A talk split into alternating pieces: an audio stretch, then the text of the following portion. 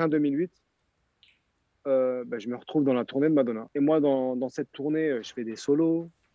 Euh, j'ai des moments où je suis mis en valeur. Je fais un duo avec elle. On est au stade Maracana au Brésil. Il y a 80, 90 000 personnes. Et je me dis, waouh! Et c'est fou. C'est fou parce que de ma petite cité HLM à être sur scène avec Madonna au stade Maracana ou même au Madison Square Garden. Et je vois devant Pharrell Williams, Jay-Z qui regardent le spectacle et je les vois faire ça de la tête. Je me dis, bon, ok, là, j'ai accompli, accompli un petit truc quand même. Tu vois. je m'attendais vraiment pas à une histoire comme ça.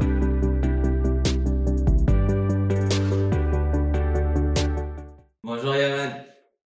Salut. Merci d'avoir euh, accepté notre euh, invitation. Je suis très très content de te, de te recevoir sur notre podcast. Comment vas-tu? Écoute, euh, ça va, hein, je suis content, tout va bien c'est cool, hein. je, suis, je suis bien, je suis bien, je suis dans un bon mood. Avant de, de commencer, de se lancer dans cette discussion, euh, peux-tu te présenter à ceux qui nous écouteraient ou nous regarderaient et qui ne te connaîtraient pas? Alors, euh, moi je m'appelle euh, Yaman, euh, j'ai 44 ans, euh, je, je suis euh, danseur, photographe, voilà, euh, développeur de concepts, euh, d'idées autour de, autour de, de, de l'art, de la danse. On commence toujours par euh, une question hors parcours, on va dire. Euh, Qu'est-ce que tu dis à, à l'échec? À l'échec, je dis, OK, c'était pas la bonne, on recommence. Et je me dis, OK, j'ai compris, je vais faire mieux. Et puis je me dis, OK, non, ça fait trop flipper, mais j'y retourne. Voilà, je dis tout ça à l'échec. Comment se passe euh, ton, ton enfance euh, dans les, dans les années 70-80 euh? ben, Moi, mon enfance, elle est cool. Hein. Je suis, j'habite dans une, dans une cité HLM à Cergy, au quartier des Linandes. j'ai plein de potes. en maternelle, j'ai des bons souvenirs où on jouait déjà un petit peu à, Indiana Jones avec mon pote euh, Bertrand Févret. je me rappelle de son blaze. Et euh, non, c'était cool, hein, une enfance chamée. Euh, bon, après, deux, trois trucs, tu vois, dans la famille, mais, mais non, dans, en, règle générale, je me suis super bien amusé. J'ai évolué avec bah, des gars de quartier. en grandissant, voilà, on s'amusait toujours, mais de manière différente euh, tout en gardant les principes, les codes de quartier entre nous. Euh, après, euh, voilà, hein, il y a eu beaucoup de sports, beaucoup de sports de combat, beaucoup de beaucoup de, de, d'écoute de musique avec on était à fond dans la funk à l'époque. Euh, voilà mais mais pas de danse. La danse c'est vraiment venu euh, tard on va dire mais avant ça, euh, le, mon truc principal, c'était les sports de combat. Et comment on, switch de sport de, de combat à, à danse? Parce qu'en vrai, on se rend pas compte, mais la danse aussi, c'est demandant physiquement. Ouais, ouais, non, c'est sûr que c'est physique. Écoute, moi déjà, quand j'étais en primaire, j'étais à une kermesse et il y avait un, il y avait un, un grand de, du, pas de mon quartier, mais dans notre quartier que je voyais de temps en temps, qui avait breaké il y avait un cercle et ça m'avait, ça m'avait, j'étais waouh, ça m'avait ébloui. Mais j'étais petit. Et euh, mais ça m'avait marqué, c'était dans un coin de ma tête. Et du coup, après, bon, euh, je, je, suis, je suis ado, tout ça, sport de combat. Et tu sais, quand tu es dans un quartier, à l'époque, euh, il y a des cassettes VHS qui tournaient dans le quartier. Et je, tu vois, chacun attendait son tour pour voir tel ou tel film. Et un jour, Patrick, Patrick Gonsalves, c'est un, grand de mon, mon quartier, il avait décoté une, euh, un film qui s'appelait euh, qui s'appelle Beat Street autour de la culture hip-hop euh, à New York dans le Bronx. Et, et dedans, il y a bah, y a des b-boys, des breakers, breakeuses. Il y a une scène de battle culte, les Rocksteady Crew contre les New York City Breakers, ouais. dans un club qui s'appelle le Roxy. Et c'est une scène de battle. Et moi, je vois ça, je fais, oh, j'ai mis la, j'ai rembobiné, j'ai mis la scène, euh, je sais pas, au moins, une vingtaine de fois, sérieux. La cassette, je l'ai gardée, mais euh, je l'ai squattée. Et là, j'avais, euh, j'avais presque 18 ans. Et là, je m'y mets tout seul, mais je galère parce que personne m'apprend. Il y a des bases que je ne connais pas. Je regarde des cassettes, j'essaie de déchiffrer, mais c'est pas facile. Je me décourage un petit peu, donc je suis toujours dans les sports de combat. Et puis, ben, c'est toujours là parce que moi, dans mon coin, en parallèle, là, c'est ça. Même quand je dansais pas, j'ai toujours été attiré par les acrobaties. Ouais. Et il y avait des aires de jeu, tu sais, l'araignée rouge, là, une corde rouge avec un bac à sable. J'allais là de temps en temps tout seul et j'apprenais tout seul à faire le salto arrière. Donc, je mmh. montais sur cette corde qui était à, je sais pas moi, 70 cm du sol, au-dessus du sable. Et, et, je me lançais et j'ai appris à faire le salto arrière tout seul comme ça. Donc j'étais très attiré par ça déjà. Et quand j'ai vu cette, cette cassette, ce film, euh, bah, je me suis dit, non, mais il faut que je fasse ça. Il n'y a pas moyen, il faut que je fasse ça. Et, euh, et après, petit à petit, j'ai rencontré euh, d'autres personnes qui en faisaient. voilà, je me suis mis avec eux pour apprendre et tout. Et puis voilà, je suis devenu complètement addict. tu parles d'un truc important quand, quand on se lance dans, justement dans cette phase de la danse. Moi, quand par exemple au taf, j'ai un, un comptable euh, Noah qui, qui a la quarantaine. Et à chaque fois je passe dans le bureau il est où Ibra il est où Ibra et quand je passe je dis ah ouais c'est mon grand ici. Et euh, mes collègues qui viennent pas entre guillemets de cette culture là me me disent c'est pourquoi tu dis ton grand? C'est quoi un grand? Et est-ce que tu peux tu peux dire euh, encore parce que je l'ai connu au travail je dis mais c'est mon grand ici. En quoi c'est important ces grands là dans les quartiers? Et quel est le rapport quand tu es entre guillemets le petit peu et quand ça s'inverse aussi que tu deviens toi le grand Bah, tu sais, dans, dans les cités, les grands, c'est un peu l'exemple. Des fois, c'est des bons exemples, des fois, c'est des mauvais. Ça, on le comprend euh, en grandissant, mais ils sont là. Mmh. Et nous, on a, on a ça comme modèle. C'est eux qu'on a comme modèle. C'est grand, tu vois. Et, euh, et il suffit que tu choisisses un modèle parmi ces grands ou plusieurs et que tu essaies de, de, de, de, te rapprocher de ce qu'ils appliquent eux et c'est un peu des mentors à distance parce que l'interactivité, elle n'est pas directe. Nous, on observe. On voit comment ils s'habillent, ce qu'ils écoutent comme musique, euh, quel sport ils font ou, ou, autre chose, tu vois. Et, et, et s'il y a un des grands qui nous, qui nous inspire ou un des grands dans lequel on, se reconnaît, eh ben on, va, on va avoir tendance à, à l'imiter, tu vois. moi, j'avais plusieurs grands comme ça que, que j'essayais d'imiter. Il y avait Kader, Kader qui était toujours bien coiffé, toujours bien sapé. À l'époque, il portait déjà des Jean-Marie Weston, c'était des pompes hyper chères. Donc moi, j'allais chez le coiffeur, je disais au coiffeur, fais-moi la même coupe que Kader. Euh, tu vois, euh. bon, j'avais pas les moyens, mais j'essayais de m'habiller comme lui. J'imitais, quoi, clairement, tu vois. Et après, il y avait d'autres grands, d'autres quartiers. Euh, Nasser Zerkoun, qui était déjà dans le break. C'était un, quartier un peu rival, on va dire. les gars de mon quartier n'aimaient pas ce quartier. Mais je sais qu'il breakait.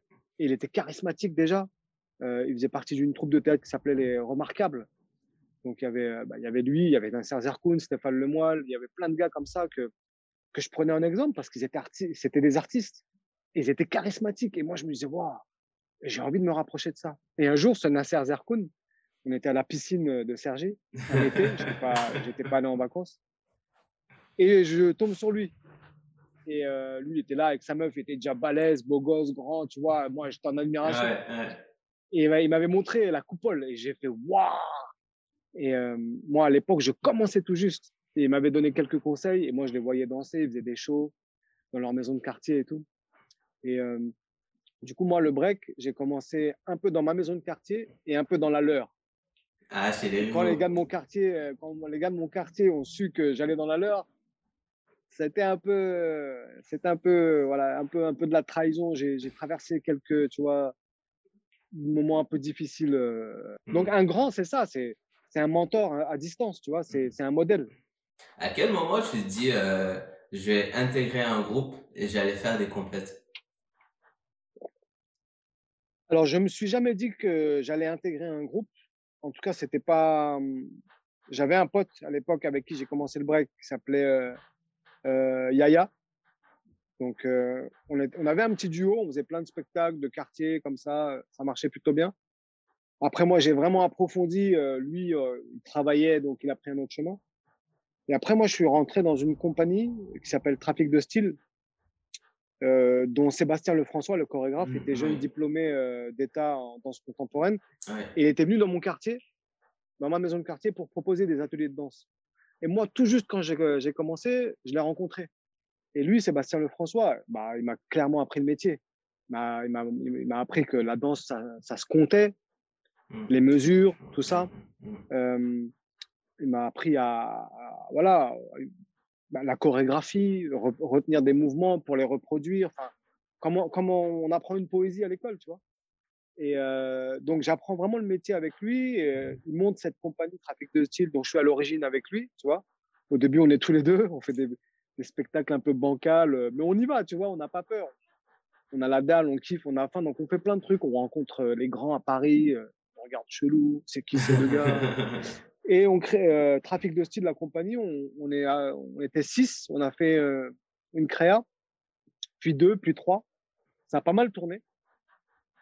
Et après, en 98, il y a l'inauguration de la Coupe du Monde euh, de football à, donc à, à, Paris. Donc, je fais partie des danseurs. Le chorégraphe, c'est le grand chorégraphe de l'époque, c'est Reda. Il fait toutes les télés, euh, les Champs-Élysées à la télé, tout ça, les mmh, émissions. Mmh, mmh. Et moi, je le fais. Donc, je suis. Et il y a d'autres breakers. Et, euh, et je les vois breaker. Et c'est les wanted, en fait. Et ils break au loin. Moi, je break au loin. À distance, on se connaît pas. Un peu de rivalité, tu vois, normal. c'est ouais. challenge. Et, euh, et, du coup, tac, ça se transforme en battle. Moi, je suis avec deux mecs euh, d'Aulnay-sous-Bois. Euh, Boulette, euh, Boulard et Kofi. Et, euh, et je suis avec eux, on se connaît pas trop, mais on affronte ces gars-là, tu vois. Et quand ils dansent, je me dis, waouh, je me reconnais en eux de ouf. Tu vois, ça a fait un peu le, comme le, les, le modèle des grands au quartier, mais là, on, ouais. je me reconnaissais en eux, quoi. Je me voyais avec eux. Et moi, quand je dansais, ils se disaient la même chose. Et j'avais acquis un petit niveau intéressant, tu vois. Et eux, ils étaient déjà dans un truc complètement différent, euh, hors des bases, euh, hors de la boîte, euh, hors système, tu vois, hors de la matrice, on va dire. Et, et, ça me plaisait. Et puis, et après le battle, on s'est parlé, on est devenus un peu potes. Et un jour, ils m'ont dit, écoute, il y a un battle. Eux, ils sont de, ils sont de, du 77, euh, tu vois, près ouais. de Disney. Ouais. Moi, je suis à Sergi, donc euh, à chaque fois, je traverse la ligne pour aller les voir et tout. Et euh, peu de temps après, ils me disent, écoute, là, nous, on n'aime pas les, les danseurs de Paris, c'est nos ennemis. Enfin, ennemis en oui. termes de danse. Hein. Oui. On va aller au Globo et on va les défier. Tu viens avec nous? Ah ouais Moi, tous ces gars-là que je, que je côtoyais à Paris, euh, de temps en temps, pour apprendre, tu vois, d'un coup, ils me voient avec eux, et boum, on je les battle avec, euh, avec ces gars-là, tu vois, ils disent, oh, qu'est-ce qui se passe? Et là, c'est parti. Là, après ça, euh, euh, Njagi, qui est, qui est un peu le, le, patriarche du crew, euh, il m'offre le débardeur avec Wanted, et, à ce moment-là, il me dit, j'oublierai jamais, écoute, là, tu rentres dans le groupe, tu deviens Wanted, mais c'est à vie. Et je savais que les Wanted, bon, c'était pas des enfants de cœur, tout le monde le savait. Je me disais, ok, là, je mets les pieds dans un crew, voilà, c'est pas, c'est pas des enfants de cœur, donc euh, j'ai dit, ok, je suis dedans, à vie, donc voilà.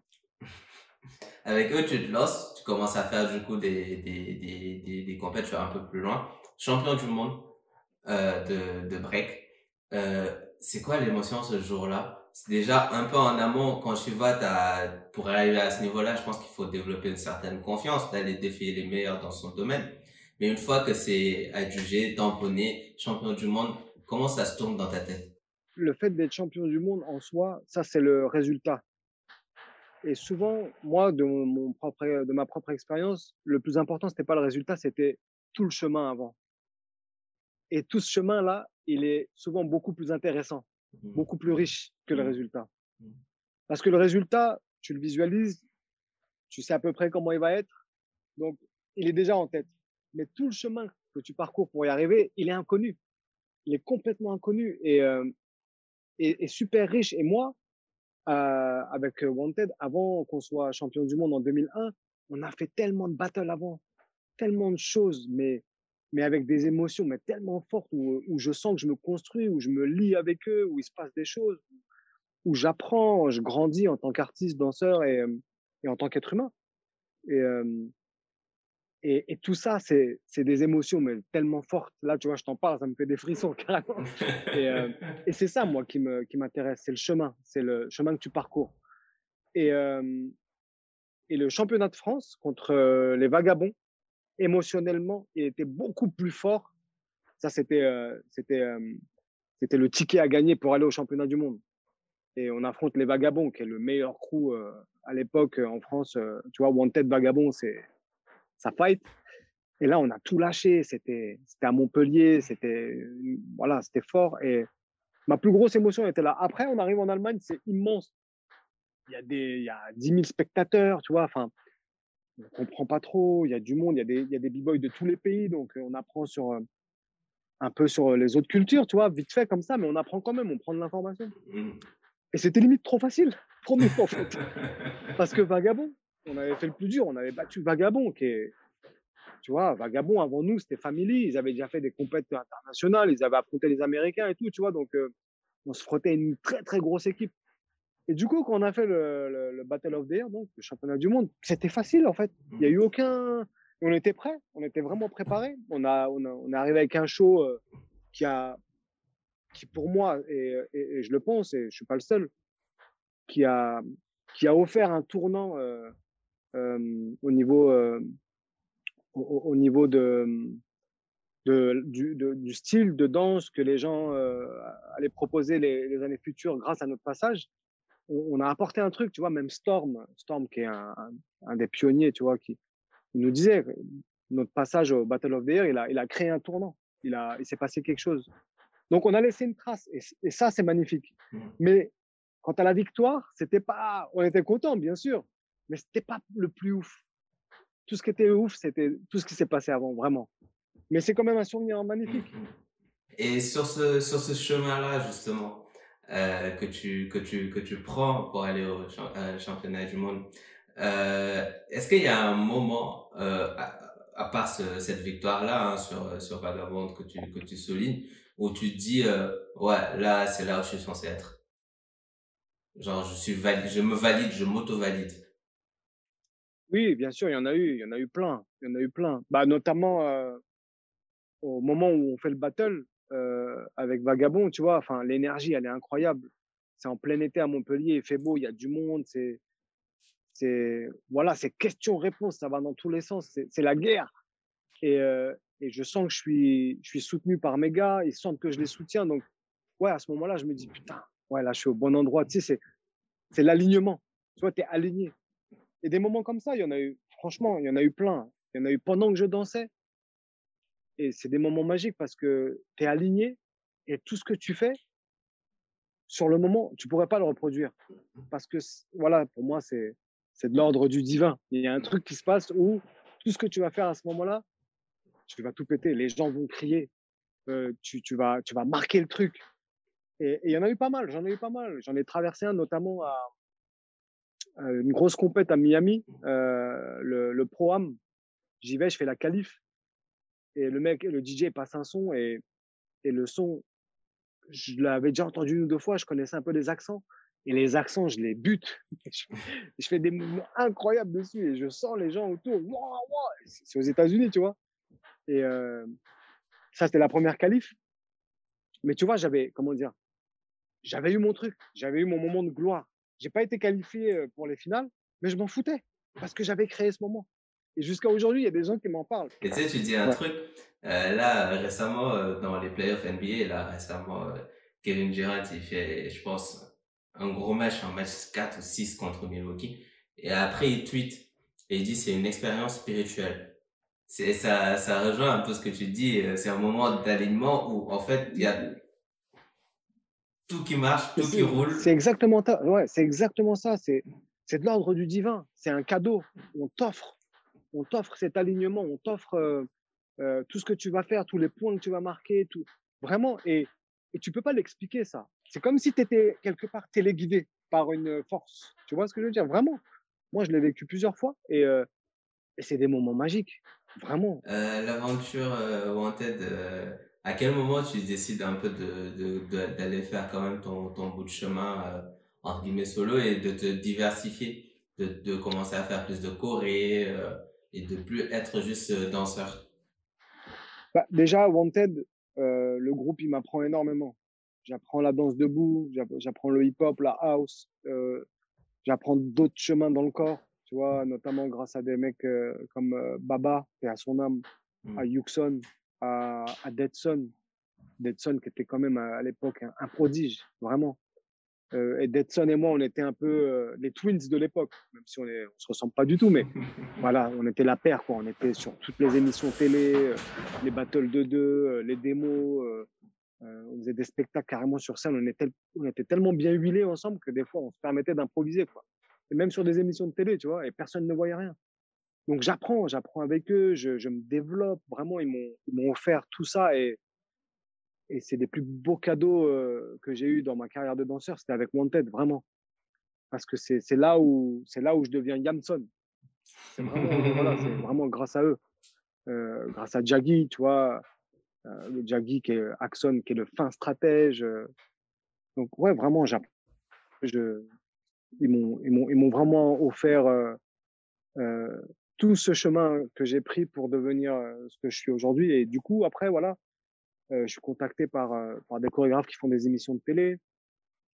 En temps, j'ai les petits de mon quartier qui se mettent au break aussi, qui, qui ont un niveau euh, fait, le phénomène, les petites Sergi.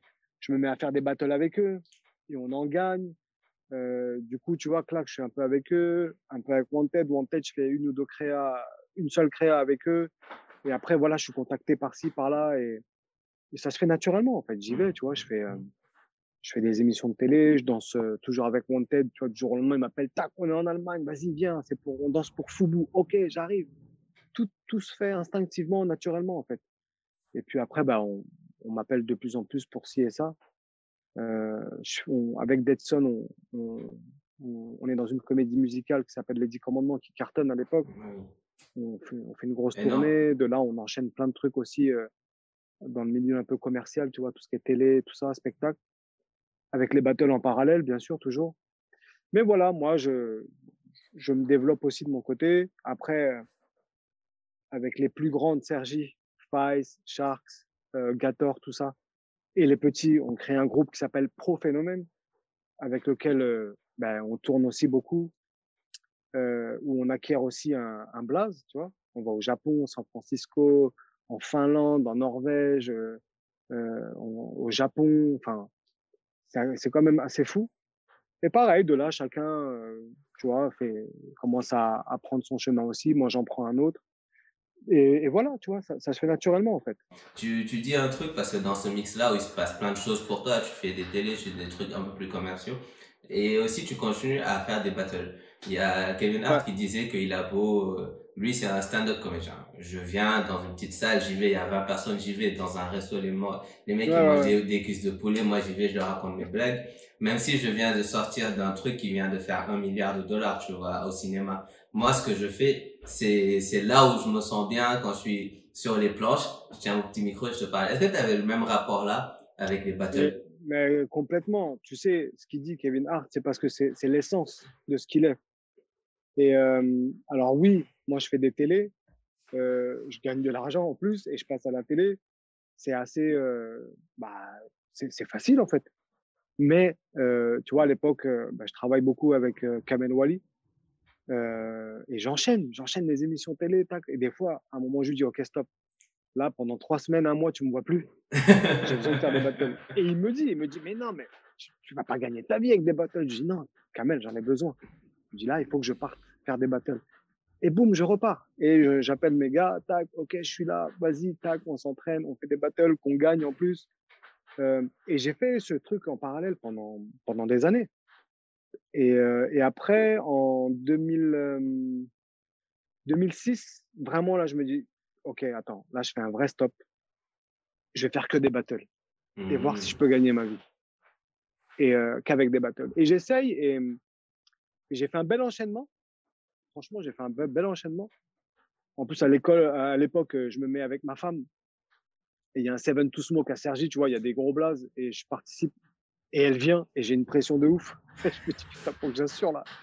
Donc, euh, euh, je le gagne. Tac, à l'époque, tu vois, euh, ça a duré 20 minutes, j'ai gagné 1000 euros. Parfait, tu vois, c'est une grosse somme. Donc, j'en fais d'autres, je gagne, tac, clac. Et, et voilà, et dès que j'ai eu euh, ma dose, et qu'après on me rappelle pour des télés ou des ou d'autres trucs, euh, bah, je dis ok, je suis là, ouais, j'arrive. Dans cette dans cette dans ces évolutions là, euh, jusqu'à peut-être jusqu'à maintenant, hein, si on se projette, on rajoute 15 ans à 2006, euh, qu'est-ce qui t'a rendu le plus fier? Quel accomplissement t'a rendu le plus fier dans ta, dans ta carrière? Tu sais, en... c'était en, 2000, euh, en 2001, peu de temps avant le Battle of the Air, j'étais sur les 10 commandements avec Betson. C'était un samedi, on faisait deux spectacles. Et entre les deux spectacles, il y a une des danseuses qui a ramené une, euh, en DVD euh, le concert, en vidéo, le concert de Madonna. Mmh. Je connaissais Madonna, euh, mais je connaissais un peu sa musique, mais je n'étais pas fan. Et je me dis, tiens, je vais regarder, on a un peu de temps, je vais regarder. Et je regarde, et waouh, je prends une claque, parce que c'était un show, mais laisse tomber. C'était un film, c'était. Je dis, ah ouais, en fait, c'est ça, c'est chaud.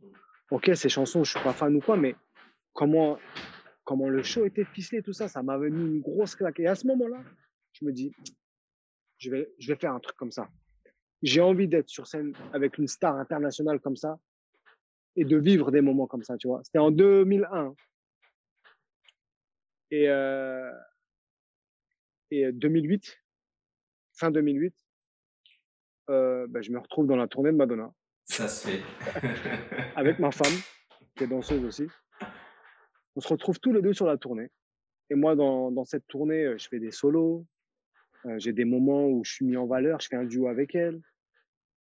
Et, et ouais, et parfois, euh, parfois, tu vois, j'ai des flashs là, je me dis, oh, putain, mais hey, mec, t'es avec Madonna sur scène, on est au stade Maracana au Brésil, il y a 80, 90 000 personnes, 90 000, hein, et je me dis, waouh, t'es là, quoi, est-ce que tu réalises tu vois? Donc, ouais, tu vois, ça, c'est des moments comme ça où, où, je suis, ouais, je peux dire que je suis allé, euh, j'ai un peu vécu le rêve américain, tu vois, à travers cette tournée. Et c'est, c'est fou, c'est fou parce que de ma petite cité HLM à être sur scène euh, avec Madonna au Stade Maracana ou même euh, au Madison Square Garden. Et je vois devant euh, Pharrell Williams, Jay-Z qui regardent le spectacle et qui me voient en train de faire des, des, des, mouvements, clac, clac, et je les vois faire ça de la tête. Je dis, bon, ok, là, j'ai, accompli, j'ai accompli un petit truc quand même. Est-ce qu'il y a meilleure validation que Jay-Z qui hoche la tête? Franchement, euh, non, parce que même Pharrell, Pharrell après, tu vois, qui vient euh, parce qu'il, comme il a fait des sons euh, pour euh, pour Madonna dans cet album, et à un moment, euh, à, je sais plus dans quelle ville aux, États, aux États-Unis, il est sur scène avec nous. Et donc il y a des répètes et tout, et, après il y a la loge des danseurs, tu vois, et il vient, il vient normal, et le mec il nous check, clac, il est là, discute avec nous, il y, y avait une petite console, il fait une petite partie. Le mec, il a une grosse euh, porte-clés euh, de Ferrari dans sa poche, tu vois, des, des diamants, des trucs. Mais le gars est cool, il est comme nous, en fait. Et il parle, tu vois, tu es tranquille. il dit, ouais, les gars, vous assurez, putain, c'est fort, bla. Tu te dis, ah ouais, ok, putain. Cool. En fait, c'est un mec comme nous, tu vois. C'est Parce que bon, Pharrell, nous, euh, dans, dans, la culture hip-hop, tu vois, il a sorti des sons quand même qui, tu vois, les sons de, à l'époque, Clips, tu vois, The Clips.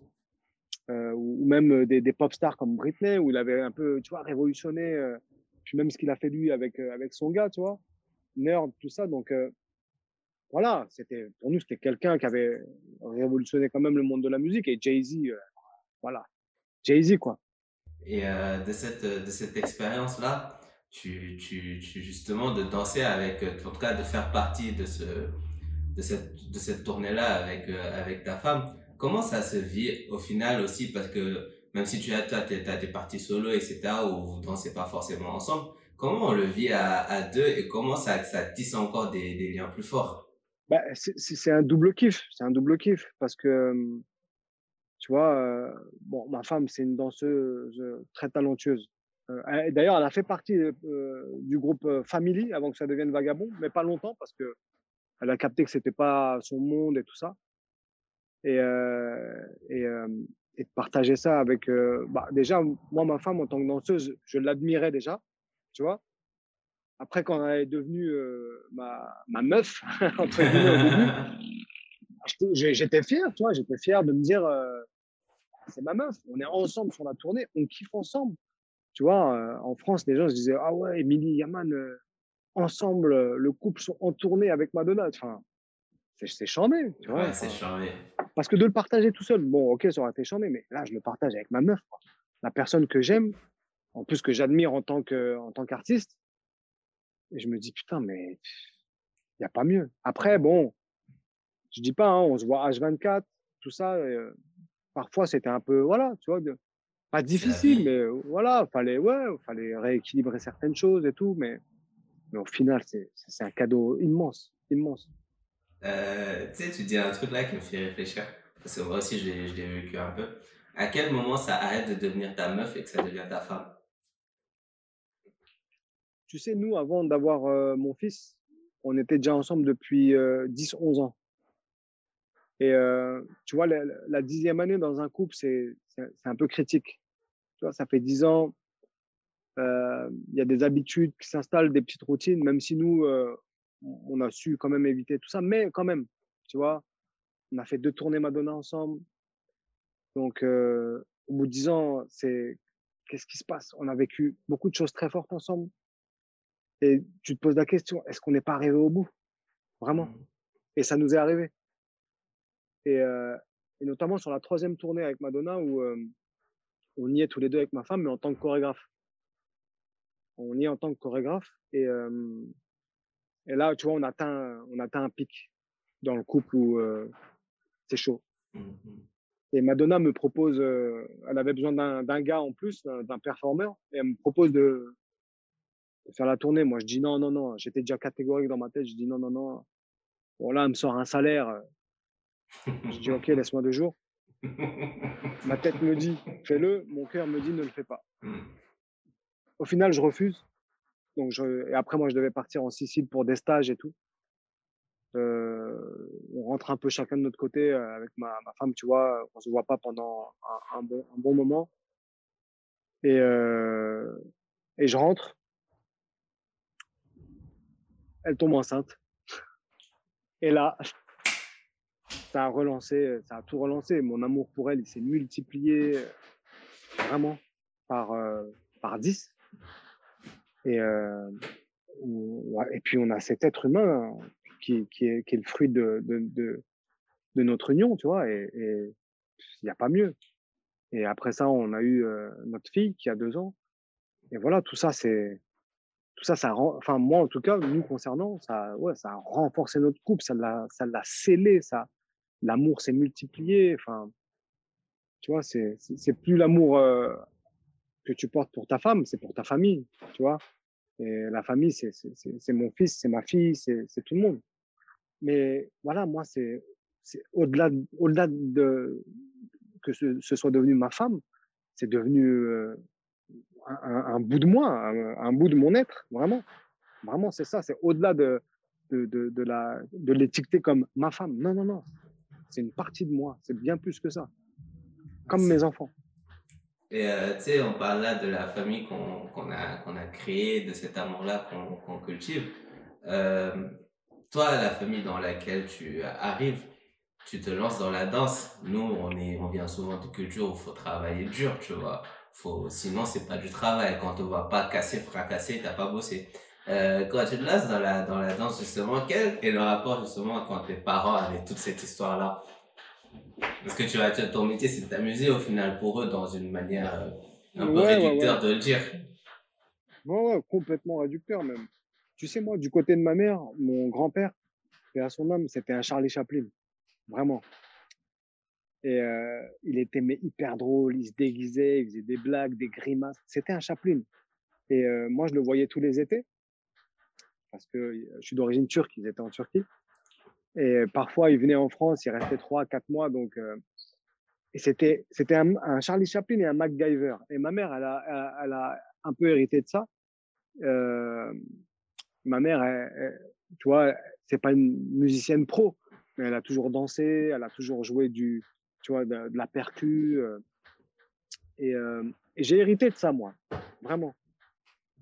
Et euh, côté de mon père, tout l'inverse. Tu vois, c'est très, c'est, les Balkans, c'est, c'est droit, il y a pas de, on va pas à gauche, droite. Mais bizarrement, quand j'ai commencé à danser, au début, je disais, bon, ça va lui passer. Mais le jour où ma mère m'a vu à la télé pour la première fois, dans l'émission de Jacques Martin, où je dansais avec, euh, avec le chorégraphe Reda. C'était tout nouveau. Hein. Je passe à la télé. Ma mère me voit, elle prévient toutes ses copines. Ah, là, j'avais gagné, c'était bon. Après, euh, de là, j'enchaîne à l'époque Ophélie Winter. C'était une grosse euh, rosta en France. J'enchaîne le Ophélie Winter Show, donc euh, grosse émission de télé, je danse. Et c'est pas du hip-hop. Hein. Et là, mes parents encore, ils me voient et tout. De là, j'enchaîne la comédie musicale, les Dix Commandements. Ils voient l'envergure du truc les tournées, puis, et puis l'argent que je rentre surtout, les, les, chèques que je me fais. Et là, je dis, ah ouais. Donc à partir de là, ils m'ont laissé faire, tu vois. De là, en fait, le pouce. Ouais, ouais, j'ai eu le pouce parce que pour eux, en vrai, le plus important, c'est que je gagne ma vie, tu vois. Et là, ils ont vu que je m'amusais, que je m'éclatais, euh, et que ça, bah, quelque part, ça les rendait fiers aussi, tu vois, de me voir à la télé dans des grands shows comme ça. Et en plus, je gagnais super bien ma vie. Bah, ils m'ont dit, OK, j'ai rien à dire, en fait. J'ai dit, bah ouais. c'est, euh, je voulais vraiment parler de ton, ton projet Pixonite parce que euh, je l'ai, je l'ai, je l'ai vu et quand, justement, déjà au début, je savais pas que t'étais, t'étais danseur, que t'avais fait de la danse avant, on disait déjà, ce gars-là a un rapport différent au mouvement que nous.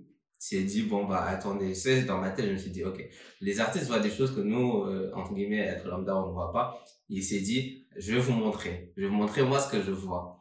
Et je l'ai, je l'ai un peu vu, euh, vu comme ça. Et euh, j'aimerais justement que tu nous, que tu nous en parles. Bon, déjà, il faut savoir un truc, c'est que moi, en 99, euh, ça fait, ça fait deux ans que je danse. Euh, et je suis à fond dans la perf, les accros, les power moves, machin. Je suis en Turquie et il y a un gros tremblement de terre. 50 000 morts.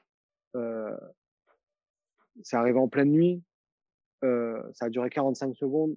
J'ai eu de la chance parce que nous, l'immeuble s'est pas écroulé. Mais ça m'a profondément marqué. Ça m'a pas traumatisé, ça m'a profondément marqué. Et cet événement-là, le tremblement de terre, il change ma danse. Complètement. Moi, je ne m'en rends pas compte sur le coup, mais il change ma, ma danse. Et je me fais une réflexion euh, à ce moment-là que je me remémore euh, genre 15 ans après. Hein, où je me dis, putain, si je volais, jamais j'aurais j'aurais senti la terre trembler, tu vois. Mais ça, je l'occulte complètement. Mais ma danse change, je suis dans un truc beaucoup plus flottant, doux avec le sol, les glisses, tout ça, vraiment, vraiment. Et à un moment, euh, tu vois, en 2000, euh, ouais, 2000, 2010, euh, j'ai un pote qui a un iPhone, il a une appli qui s'appelle euh, Ipstamatic, c'est l'ancêtre d'Instagram. Et oh, regarde, il fait des photos avec des filtres super cool et tout. Je dis, oh, j'en ai. Et je lui dis, vas-y, prends-moi en photo. On est à la salle de danse, on allait s'entraîner. Et je sais pas pourquoi, mon premier réflexe, vraiment, c'était de sauter dans les airs et qu'il me prenne dans les airs. Et me montre, et je fais, ah ouais, bien. Et puis, euh, on continue avec son iPhone, parce que moi, j'ai pas d'iPhone. Je suis encore dans BlackBerry à l'époque. Et, euh, et puis, un jour, j'ai un iPhone, tu vois, plus tard, et je continue. Tu vois, euh, je prends plus les autres en photo dans les airs et tout. Et puis à un moment, euh, je découvre le timer mmh. et je me prends tout seul en photo. Et toujours, je saute, je saute. Et puis de là, je me, je me procure un petit appareil photo numérique Sony que j'achète 500 balles, tu vois, avec un petit trépied. Et il y a un timer et je me prends en photo tout seul, par là, par là. Et je kiffe. Je kiffe vraiment. Et je fais tout à l'instant. Aucune préparation, aucune. Je me balade, je vois un coin, tac, je me pose et, bim, je fais. Il faut savoir que dans, au sein de la, du milieu hip-hop, on a, on a notre photographe qui est quand même, pour moi, une très très grosse inspiration. Et, c'est voilà, c'est c'est un génie de ma photo, c'est Little Chao. Bon, voilà, je le vois faire. On, on veut tous des photos de Chao. et, euh, et, un jour, sur un, sur un Strasbourg-Paris, on fait le chemin ensemble on venait de lui donner un appareil, euh, à l'époque c'était un Nikon, je crois. Et il me montre un peu, il me parle, tu de l'ISO, la vitesse, l'obturation, tout ça. Et vraiment, il me parle de ces trois trucs-là. Et il sait pas, mais boum, il se passe un truc. J'apprends, j'ai d'autres infos, tu vois. Et, euh, et, juste avant, on avait fait des photos ensemble, ah, bah, dans les airs, toujours. Il m'avait pris en photo. Et moi, je continue, tu vois. Et puis après, euh, je rencontre JR. Euh, JR, je l'avais rencontré déjà sur Madonna en 2009. Et après, lui, il grandit dans le milieu de l'art. Euh, je vois ce qu'il fait. Donc, euh, on se croise. Je fais des trucs avec lui. Et, puis j'apprends aussi, tu vois, il y a un autre mec qui s'appelle Guillaume, Guillaume Castan, Rap Guy, qui fait de la photo. tu vois, on est comme cul et chemise pendant, pendant, ouais, pendant une bonne année. Je fais ma première expo, ils m'aident beaucoup, tu vois. Euh, il a un appareil photo aussi. Euh, on prend une photo ensemble avec mon petit appareil Sony qu'on poste. Boum, Instagram la partage, tu vois. Enfin, il se passe des trucs avec lui aussi, tu vois. Donc, Rabgi, Little Shao et JR, tu vois, ces trois, trois gars-là, il y a eu un truc. Et moi, je continue, je kiffe. Et voilà, euh, je, me retrouve avec des milliers de photos, je sais pas quoi en faire on me propose quelques expos dans des galeries, mais les galeries, c'est chelou, c'est spécial. Je me dis, bon, ouais, non, je sais pas, je crois pas. En plus, il faut que je paye moi-même ci et ça. Je dis, non, mais j'ai pas envie, tu vois. On me propose un truc à Dubaï, pareil, ça me... non. Je me dis, qu'est-ce que je vais en faire de ces photos? Et en 2015, je suis à l'île de la Réunion et il y a les attentats euh, Charlie Hebdo, là. Oui. Et euh, le lendemain, il y a un pote euh, danseur acrobate qui se tue en moto voilà, je, suis mal, je suis à la Réunion et je suis avec une danseuse qui s'appelle Mufasa. Elle avait des coloriages, tu sais, des, mandalas là. Il me dit tiens, vas-y, colorie, ça va te faire du bien, ça va. Je dis ok, et je colorie et là je me dis putain, c'est vrai que ça détend, je plane un peu et tout, tu vois. Je sais pas, il se passe un truc, vraiment ça me met bien. Et au moment où je colorie, je me dis putain, mes photos.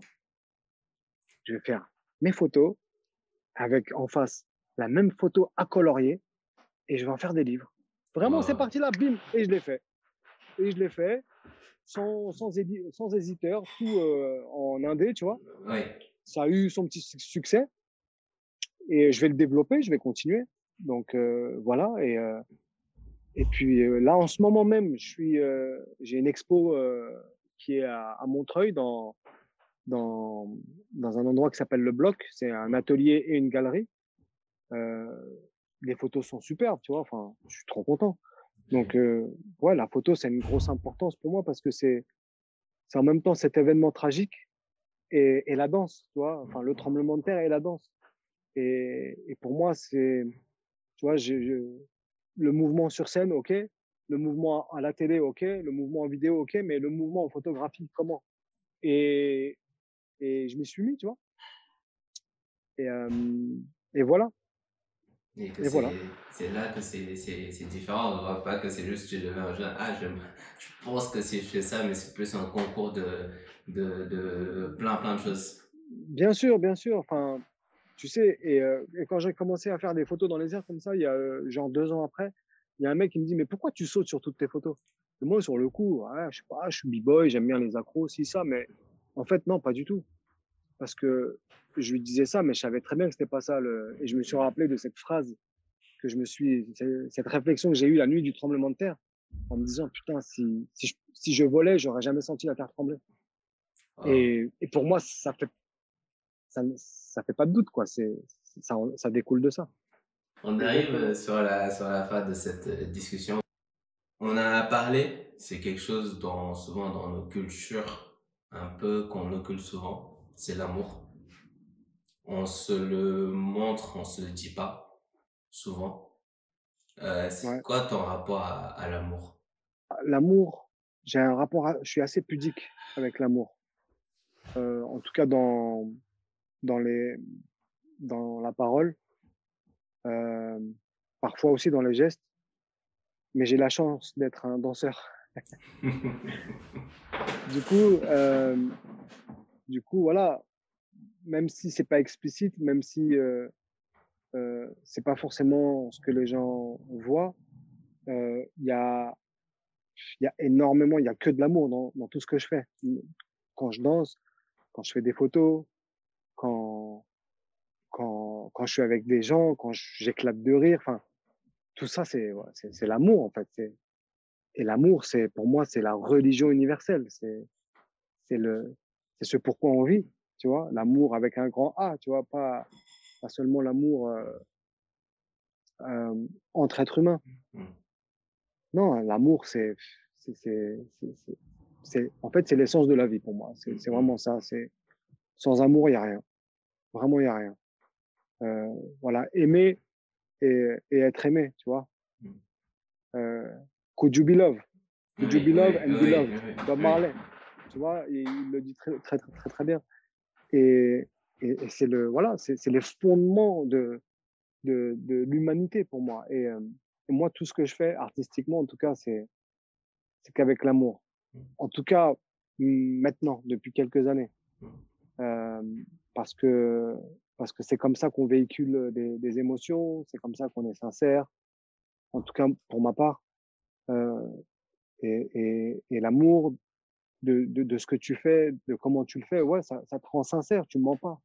Tu vois, il y a, il y a un peu de naïveté, d'innocence aussi, et c'est beau, de la vulnérabilité aussi, et ça, c'est beau aussi. Donc, ouais, moi, tu vois, ma femme, mes enfants, tous- tous les jours, je leur dis que je les aime. C'est important. C'est important. Et, euh, et j'ai envie que pour eux, parce que nous, tu vois, avec nos parents euh, qui viennent d'une autre culture, euh, qui ont eu d'autres fondations, on, on se l'est jamais dit, mais moi, je veux que eux, pour eux, ce soit normal de le dire, de l'exprimer, tu vois. Donc, je leur dis tous les jours. Et, euh, et à ma femme, je lui dis aussi. Euh, ma mère aussi, je lui dis, tu vois. Et, euh, et ça fait du bien. Mes potes, il y a certains potes à qui je, je, je leur dis que je les aime. Tu vois.